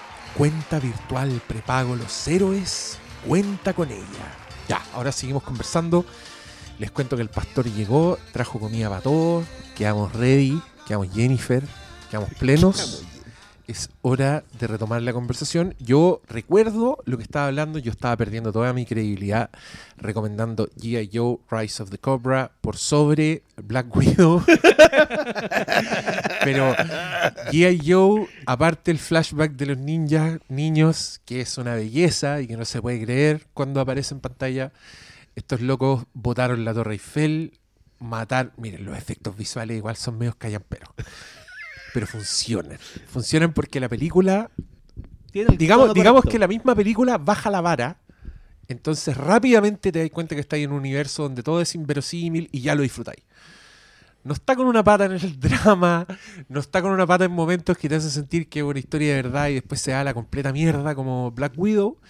Yo estoy muy picado con esta, con esta torpeza, voy a insistir, yo creo que abiertamente estamos viendo el daño de la cultura meme, porque están haciendo películas meme, están haciendo películas que uno puede sacar el, GIF de la weá y se ve perfecto, podéis sacar una secuencia y sí, es una secuencia de acción competente, con suficientes autos que se han vuelta, con momentos sorpresivos, competentemente hecha en ese sentido, pero cuando veis el, trabajo completo, que se supone debiera ser una historia, algo que lleva al espectador, que lo sorprende, que le dice cosas o, que lo mantiene entretenido sin tratarlo estúpido, ahí es donde Black Widow se desarma por todas partes. Me da mucha pena que le hagan eso a un personaje que puta, uno igual, igual quiere, igual hay seguido mucho y, y le debía y su historia. Entonces, ya que no podéis contar su historia, porque su historia igual está medio contada, puta, cuéntanos la, la historia secreta, cuéntanos la versión apócrifa, transfórmala en una leyenda. ¿Qué pasa si Black Widow era una película narrada por otras personas, así, por testigos y tratando de reconstruir una escena? O si, como decían en este mismo video, en el de Red Letter Media, ¿por qué no es Black Widow undercover, así, trabajando de mesera en una weá donde conoce personajes nuevos? Es raro. Creo que se entramparon con esta trama, con esta propuesta, con querer hacer como eh, continuación, pero al mismo tiempo con un mensaje que yo insisto, el mensaje es bueno, pero está metido en una mierda. Entonces, sí, puta, si así es como un, un manifiesto muy bonito, enmárcalo, ponle un marco dorado, que esté bien iluminado, donde yo lo pueda leer bien, ponle una letra bonita que refuerce el mensaje, pero no agarré el papel escrito en una servilleta y lo hundí en una plasta, weón, en el suelo, con moscas. No, eso yo no lo puedo leer, no lo puedo decodificar, no lo disfruto. Sí, ¿sabes qué? Cualquier persona que salga con la cantinela y defienda el supuesto trasfondo de esta película, le están mintiendo. Eh, yo creo que tienen, no sé, Yo, yo creo que es querer mirarla desde un lado en que la película misma no es capaz de entregarte su lectura. Que, que, es un- una cosa que yo sí tengo que decir que eh, puede ser un pecado muy popular hoy día. Pero está muy más enfocado. Es que hemos hablado harto de la palabra incompetencia e y, la, y la palabra intrascendencia. Y yo creo que. Está ahí, eh, se mueve sí, entre eso. Se mueve, ese es el rango Sí. de esta película. Y Sí, es lamentable. ¿sabes qué? Es que. Fluctúa. Que, te- que yo no venía con. Cuando comentamos de que íbamos a hablar de esta, yo no, no tenía tanta ganas porque sentía que me iba a pasar esta cuestión, pero ahora me empezó a molestar porque el Diego me, me empezó a recordar las posibilidades que tenía esta película. Y primero, cuando mira a Bucky y le dice, no me recuerdas, tenía ahí una película. Solamente con eso ya tenía ahí, si, si, si más encima la teníais que colocar en un espacio de tiempo en donde no pasaran ciertas cosas, No- o no afectara lo que después tenía que o no, afectar. no afectar el resto de la continuidad, colócala en el lugar en donde el, soldado de invierno era el villano. ¿Por qué tenías que contar la historia de la heroína echándose de nuevo una organización criminal? Si tú sabías Desde que ella viene... de-. Claro. Que más encima, eso es lo otro. hoyo en el cielo. Te dicen que Budapest fue el último momento en que ella desertó de esta organización. Y ella pensaba que se había echado esta organización. Tan ineficiente es la inteligencia de, de, de Shield que no sabían que seguía vigente con todas estas viudas circulando por el mundo. Entonces, tenías en Budapest una historia, tenías en el- lo del Winter Soldier una historia, tenías en los flashbacks de la era de Ultron otra historia. Porque ahí estaba la historia de la habitación roja. Entonces, ninguna de esas te resistes a contar ninguna de esas cosas para presentar a la nueva viuda. Yo no lo veo un problema, pero sí Si lo es veo que fuese la segunda. sí. Es que, mira, me, me encanta porque creo que todos tenemos un- unas quejas que yo encuentro son súper válidas. Y por favor aquí hago el llamado a la gente que le gustó esta película y que nos está escuchando, que está indignada en este momento, que trata de verlo con distancia. Nosotros no estamos hablando de... Estamos hablando como de cosas específicas que se pueden ver en la pantalla. Y esta es otra torpeza narrativa, pero que yo encuentro escolar. ¿Me cacháis? Y eso es lo que me, me frustra. Los chanchos. Rachel Weisz y sus chanchos. Ella presenta que tiene un control, que ha logrado avanzar en su investigación con sus chanchos, un nivel de control sobre el individuo que es terrorífico. Uno dice, oh, esta weá tiene potencial y weá. Es, es peligroso, se ve como un arma, como ¿qué, qué, qué van a hacer con esta weá? No hicieron nada porque resulta que ya estaba todo hecho y que el weón tenía prácticamente un control aún más perfecto sobre seres humanos. Entonces, ¿Qué está ¿Cómo? haciendo Rachel Weisz? ¿Cómo funciona esta weá? ¿Cómo opera? ¿Cuál era el propósito? ¿Era prepararme psicológicamente para yo aceptar después la idea de, pese a que sacrificaba tu sorpresa y como la fortaleza? Ahí yo, pienso, si esta película cree que necesitaba prepararme para esto, es porque me encuentra estúpido, ¿cachai? Cuando debería haberme estado preparando para el momento Tom Cruise en que se sacan las máscaras, eh, debería haberme estado preparando para que me importara ese enfrentamiento entre esos dos personajes, weón, no lo construyeron nada. El, el guatón Nausón con, con la Black Widow, Harvey como que... Weinstein. Sí, pero Con, con pinta de. ¿Cómo era? ¿De Scorsese decían? también, y, y también esto en, un- no en un- sea eso, en un marco donde un personaje que eh, a mí me da risa porque creo que Joss Whedon lo usó, le vio un poco el humor. Fue un poco G.I. Joe Rise of the Cobra al hablarte del- de los talentos de, de Black Widow. ¿Cachai? El loco la filma como con cierto orgullo, la pone entre medio de los Avengers con su pistolita chica, así como que da risa porque están todos los hueones así, Hulk, el otro hueón con el martillo, y la Scarlett como que clic, clic, una pistolita así de, de, de- de cartera, de, de- bolsito. Pero la weón es grosa y en acción hace weas así como que compite con todos los demás, ¿cachai? Está de igual a igual con los dioses, con los superhéroes y la wea. Pero en esta película, como todo lo demás está fallando, a mí esa weá me molestaba, porque yo decía, cada vez que empezaba una secuencia de acción, yo sabía que Black Widow era el personaje que iba a salir absolutamente no dañado de, todo esto. Y el clímax de la weá ya es, es ridículo. Es eh, una persona mortal volando entre medio de escombros, disparándole a gente en el aire. ¿Me cacháis? Una weá que cabe perfectamente en G.I. Joe Rise of the Cobra, pero no en este drama familiar, político, eh, Me Too, que me queréis meter a la mala, weón. Porque. Si esa es la weá, me lo que- quieren meter a la mala. Y me quieren meter todo como en la misma juguera. Eh, la idea de de lo que hablábamos, de que esto tiene que tener por un check, ya, vamos a hacer la lista, de esto tiene que tener una gran batalla explosiva, sin igual, con un rayo en el cielo, un hoyo en el cielo, la weá que sea en el cielo. Eh, y vais marcando, vais marcando, y creo que esta película tiene todas esas marcas, y te vais dando las marcas, y la única forma de que no te des cuenta es que engañándote a ti mismo, diciendo, esto no importa, total, quiero pasar estas dos horas. Y creo que eso no le hace justicia a la propia película. Y No, no, no, como- yo creo que eso le hace justicia a la propia película. No, pero... No le hace justicia a los personajes que al están en la película, que sí, otra cosa. ya- ya Y las al capacidades. espectador. Y Pero... en- ya, igual eso lo. no- ya. Pero, pero entiendo el punto. Es que. Yo, en serio, ahora me, me empezáis a hacer preocuparme por un personaje al que vengo viendo hace mucho rato. eh, y al que. Y, el, y que no es que tenga potencial. Es que es un personaje que ya te habían dicho las muy buenas historias que tenía. Que le diste trascendencia, que ella entendía el concepto de tener una familia y estaba dispuesta a sacrificarse por ello. Que ya la vimos perdiendo a alguien. Que- que- Recuerda los primeros minutos de Endgame, en donde te vendía muy bien la idea de que ella seguía guiándolo lo poco que quedaba y que ella sufría con todo lo que se había Claro, pues se había perdido una familia. ya- esto ya se ha visto. No, es que, eso, es que es el punto. ¿Cómo lo que necesitaba cimentar era la idea de que ella había aceptado eso? Si esta transcurre pre-Infinity War,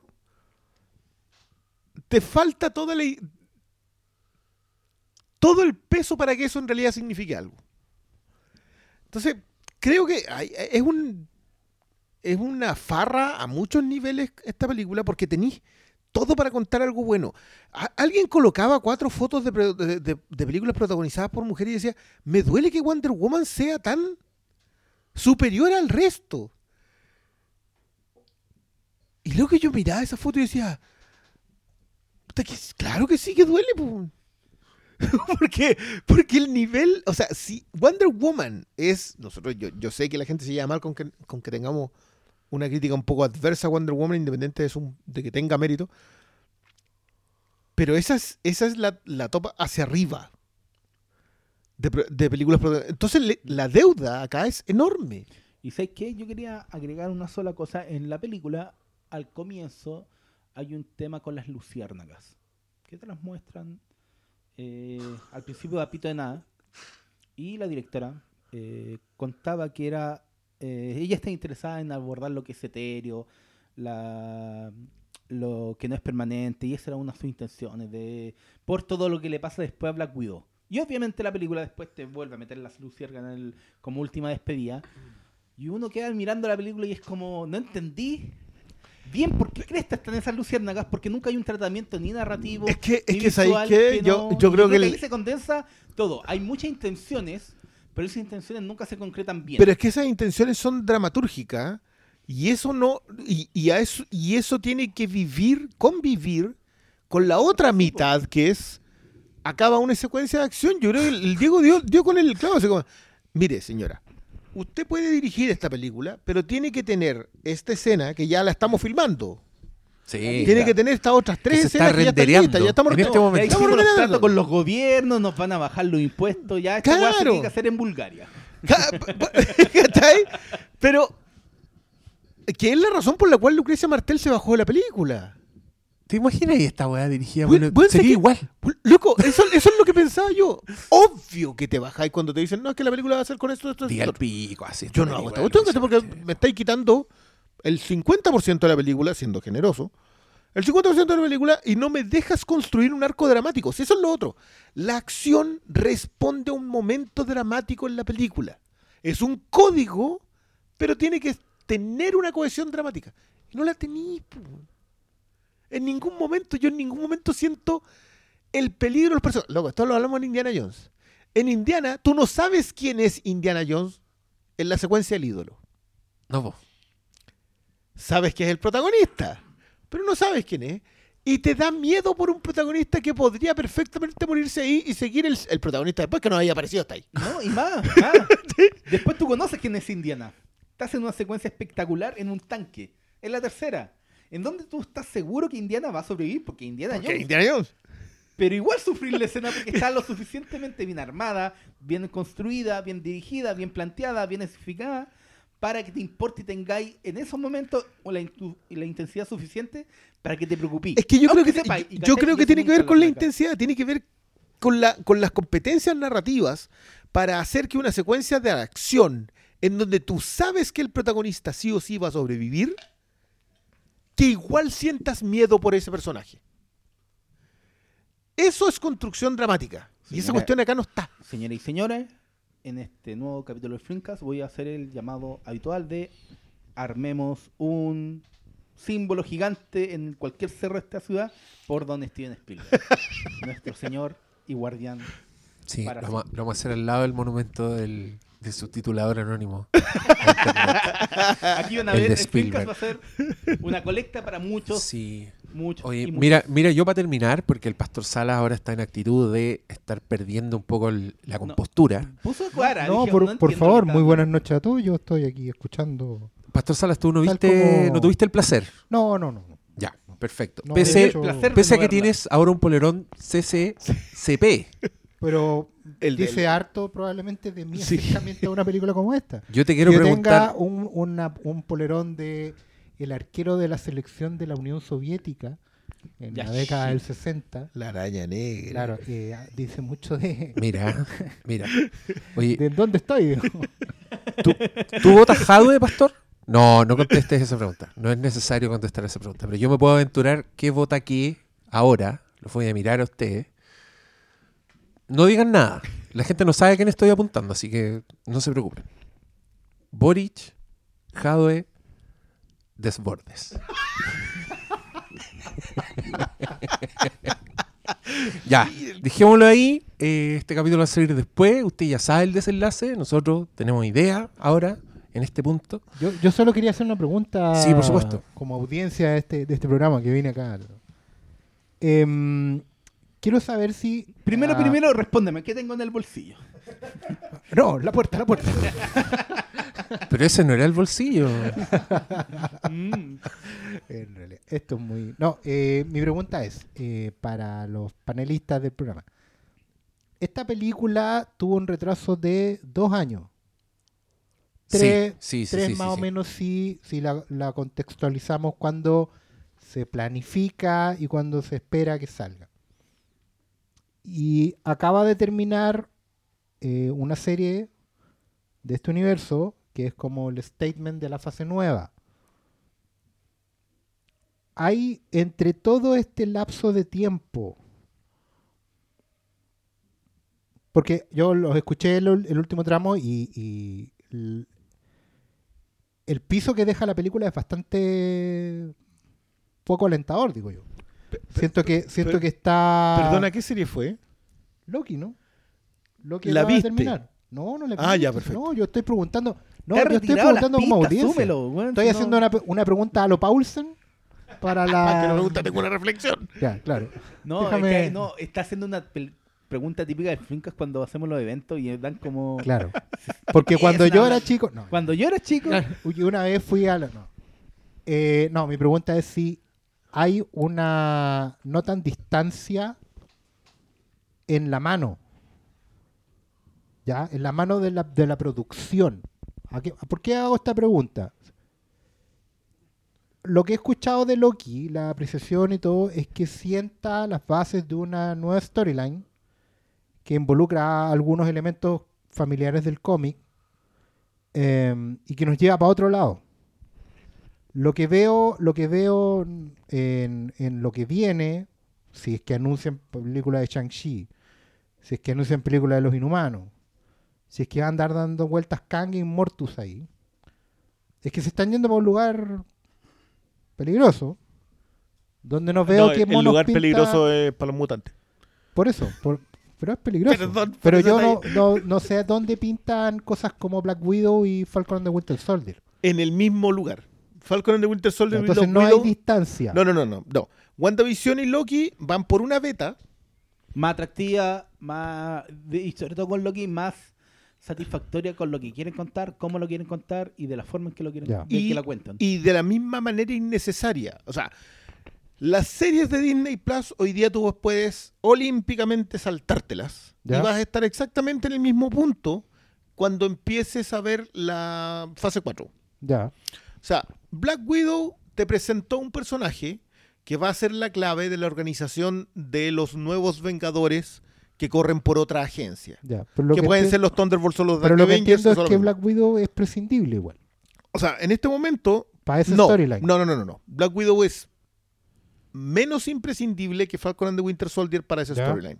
Y que Pero, Loki. we- no, porque Loki corre por la otra beta. Chucha. Por, estas son dos betas. Una, Thunderbolts Dark Avengers. Ya.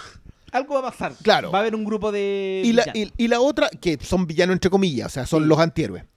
Y la otra beta Son es. el escuadrón suicida. Son el escuadrón. sí, sí. Sí, por ahí.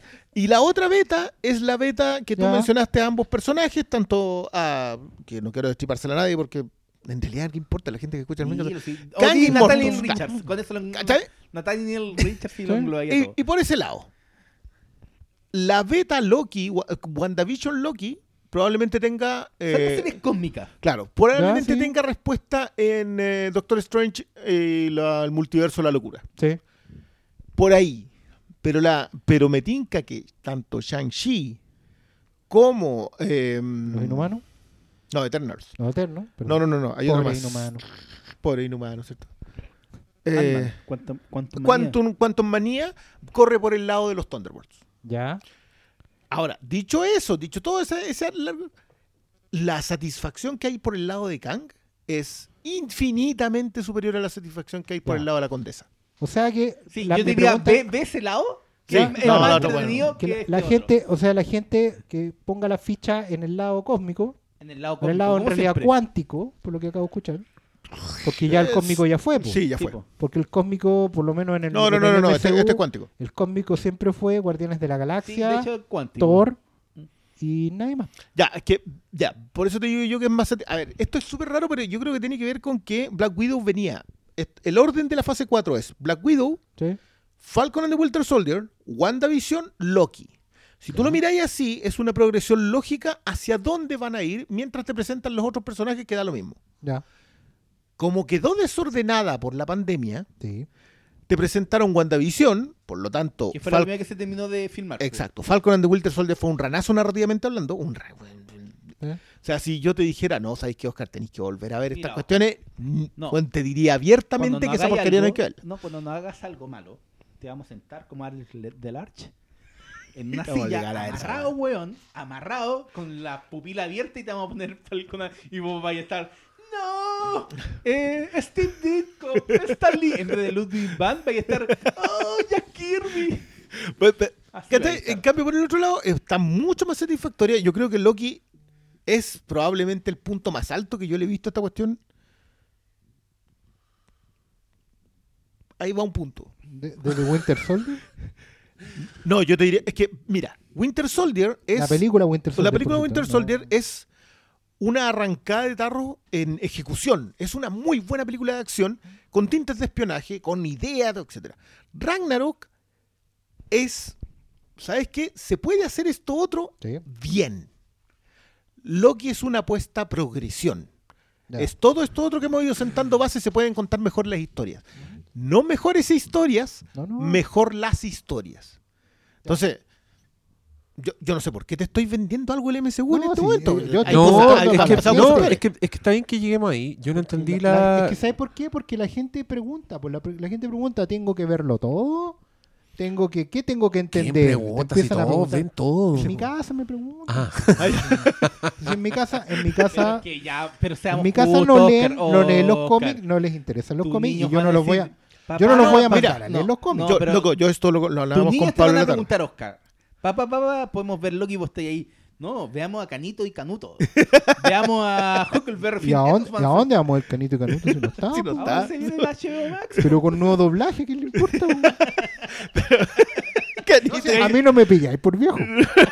Mira, a, a mí, a mí me pasa esto y, que- y que, y que- y que entiendo que puede, pueda parecer extraño, pero hoy día, lo- se lo decía a Malo, creo que he visto una de las mejores presentaciones de un villano Marvel, presentaciones, en todo el MCU. Lo triste es que no le importa a nadie. No te, te importa a ti, a mí, o Yanedel a lo mejor, el Jaime, otro amigo. Nadie Toda la más Fundación conoce- Las Rosas. Weón, nadie más conoce a ese flaco. Y se tiraron con todo, lo presentaron tan bien que la gente que no lo conoce quiere saber quién es. Cuando sepan quién es tampoco le va a importar. Pero, pero llegaron a ese punto. En una serie, yo estoy tan sorprendido por lo bien que terminó siendo, lo, bien que terminó contando una historia tan nada, Loki, que quedé así como... No, yo, yo quería terminar el programa en esa nota, justamente. Porque yo todavía no termino Loki, pero la empecé a ver y la encontré buenísima. No. Muy entretenida, fresca la weá. Yo dije, estoy en. Estoy en. Estoy en Futurama. eh, Estoy en. No, en serio, hay un capítulo. Hay un, ca- hay un capítulo muy futurama, yo me acuerdo El de Hermes. El de los burócratas. sí, ese capítulo. Entonces yo decía, bueno, lo estoy pasando bien, estoy intrigado, está bien hecha la weá, me cae bien este weón. Está, está todo bien con esa película. Con esa con, con esos capítulos que vi. Creo que voy en el, en el cuarto. Creo, no estoy Oh, seguro. es demasiado bueno. Sí, me imagino, pero ya terminó. ¿Cuántos son? Son seis. Ah, ya. ¿Y vamos a hacer capítulo cuando yo la vea entera? Yo encantado. Ya, bacán. Y o sea, yo encantado, pero por, por esa, yo quiero dejarlo súper en claro, para mí es un tema acá de, de, de factura. Yo sé que mucha gente quiere que se hable de las tramas. Ah, pero es que salió este personaje. Bueno, no me puede interesar menos. Ah, mira. Yo creo que acá hay un tema de factura, creo que la... ¿Qué es lo que más me duele? Porque creo que el, el- el universo Marvel no había intentado esto. O sea, WandaVision es una apuesta de ejecución, es estética, es, de, de- es, es un artilugio. No, paremos con la mentira. Te- weá Ya, era, una secuencia no, de pero- sueño. Eso es toda la Ya, ya, innovación ya, de. WandaVision es una secuencia de sueño. Pero pero, mira. pero por último tiene eso. Esta no. Loki. lo Esta que está pensada hace- principio a fin. Loki lo que hace es abraza un espíritu de los cómics que eran puros weones drogadictos en LSD, haciendo historias weonas muy locas, y lo abraza y lo ejecuta bien. Eh, algo que no se había visto en Marvel. Y a- por eso a mí me, me gusta mucho el concepto de, de- de Loki. Cuando vi el primer cómic, dije, "Uy, se van a ir por esta vertiente y me sorprendió que No, abrazaran yo- tanto yo- algo yo que no se había visto. Igual a mí me costó. O sea, tú cuando tú lo hablaste dijiste, sabes que yo vi los dos primeros y lo encontré muy bien hecho. Yo a mí me costó, sentí, hay, hay una, yo- perdonen, acá hay una cuestión de que la influencia de Noah Hawley Sí. es brutal.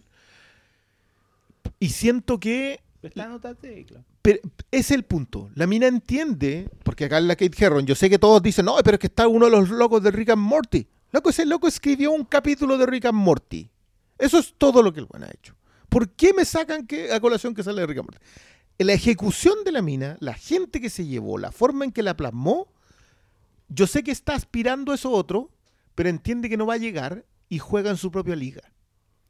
Todas esas cuestiones son conversables de Loki. Yo estoy muy sorprendido y a partir del tercer episodio yo estaba, yo dije ya, te la jugaste. No, yo vi todo eso en el primero. El primero A lo me- encontré a mí me muy, muy bien hecho, era buena la propuesta. Me encantó Sí. que se sacaran esa weá de la raja. Como que prácticamente se sacaron un universo de la raja y esa Sí. weá la encuentro muy respetable.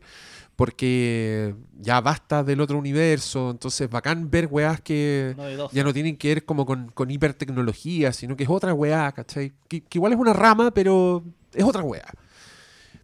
Buena. Los créditos, bueno. Bueno. La música, buena. Entonces, ¿qué, qué voy a decir? ¿Que está mala la weá? No, primer No. capítulo, ya, arriba, démosle. Yo no, no cachaba que, era, que, que me iba a gustar tanto. Pensé que iba a ser más... que- eh, pero eso de haber sido por mi reacción a WandaVision y mi reacción a no ver Falcon de Winter No, Soldier. no la vi. no Yo, no, yo te diría que la viene. no, mentira. No, no, No hacer Mira, estoy- creo que antes de... Un día que no tengáis nada que hacer. No, tampoco, No, la ya, piensen, absoluta. mira, piensen esta weá, 20, año, no, año 9 del post-apocalipsis, no hay nada que hacer, no hay recursos, encuentro un disco duro, un generador, y hay capítulos de Falcon de Winter Soldier, ahí la vería. El año Sí, 9. Ahí ¿Qué más voy a hacer? ¿Qué más voy a hacer? Gracias a Dios que se acabó esta civilización. Pero ahora, No a cada rato, weón, abro Twitter, Cristian Brune, vean hacks. Oh, veo el Pastor Sala, vean 30 monedas. Oh, conchetumada, veo film Twitter terror. Oh, y Fear Street, esta es la raja. Ah, weón, ¿para qué voy a ver la otra weá? aquí? Miren, yo, a, Está- está- es cierto, está a terrible. diferencia del Cristian, yo ya acepté que no puedo ver toda la weá nomás. Ah, no, yo no lo acepté. Se levanta a las 4 de la mañana para ver. No, una me, serie. me vi las dos Fear Street en una noche. weón. Pero Fear Street son buena. buenísimas. Mira, son con- buenísimas. Con, tanto streaming, ahora sí viene al de el otro de Disney, weón. Ahí vienen más series. Van a estar todos los Simpsons para que te pongáis al día, Cristian Briones. Ya. No hay tiempo, no hay tiempo. Pero que es que, es que, ¿sabes qué? Igual yo eso lo miraba, yo decía, lo de Stars, igual yo no tengo tanto. La única que yo estoy en una deuda histórica es con Sons of Anarchy. Bueno, Que vi no solo la primera temporada. Esa es la única que, que sé que es una ¿Por deuda qué histórica. deuda histórica? ¿Qué? ¿Cuál es tu DICOM? Tú tenías un DICOM demasiado severo en tu cabeza, weón. Es que hay cuestiones que sé que debería haber visto. todas, loco. No sé, ¿Qué yo creo que weá? La isla de la ver- No, fantasía, temporada creo que 4. igual- Yo creo que tienes que ver nuevamente de Bonanza. Oye, pero si Day Live a mí me encanta, loco, la tengo en Steelbook incluso. sé, No, no, no, eh, la tengo en Blu-ray. puso el otro día el Diego, yo quedé impactado. Sí, es que hay probablemente un tema de términos ahí, pero no vamos a conversarlo ahora. Nos echamos a perder este podcast que ha estado muy amable con esas cosas. Sí, eh, despillamos a la gente porque a propósito de Canut y Canito, ahora, ahora vamos a hablar del Canut y Canito de las películas. Sí.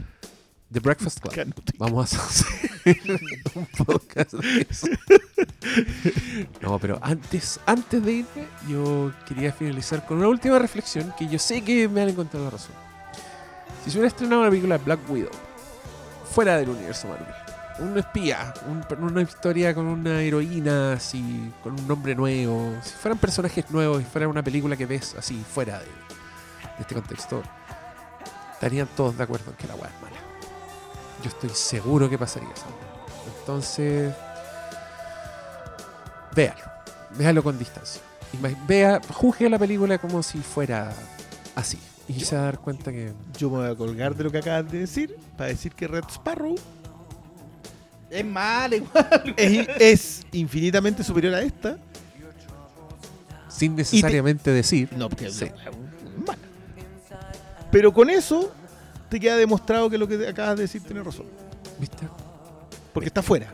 Si esa hubiese sido la primera la cuido, nominada al Oscar. ¿Viste? Ya. Y con eso, queridos auditores, los dejamos. Buenas noches.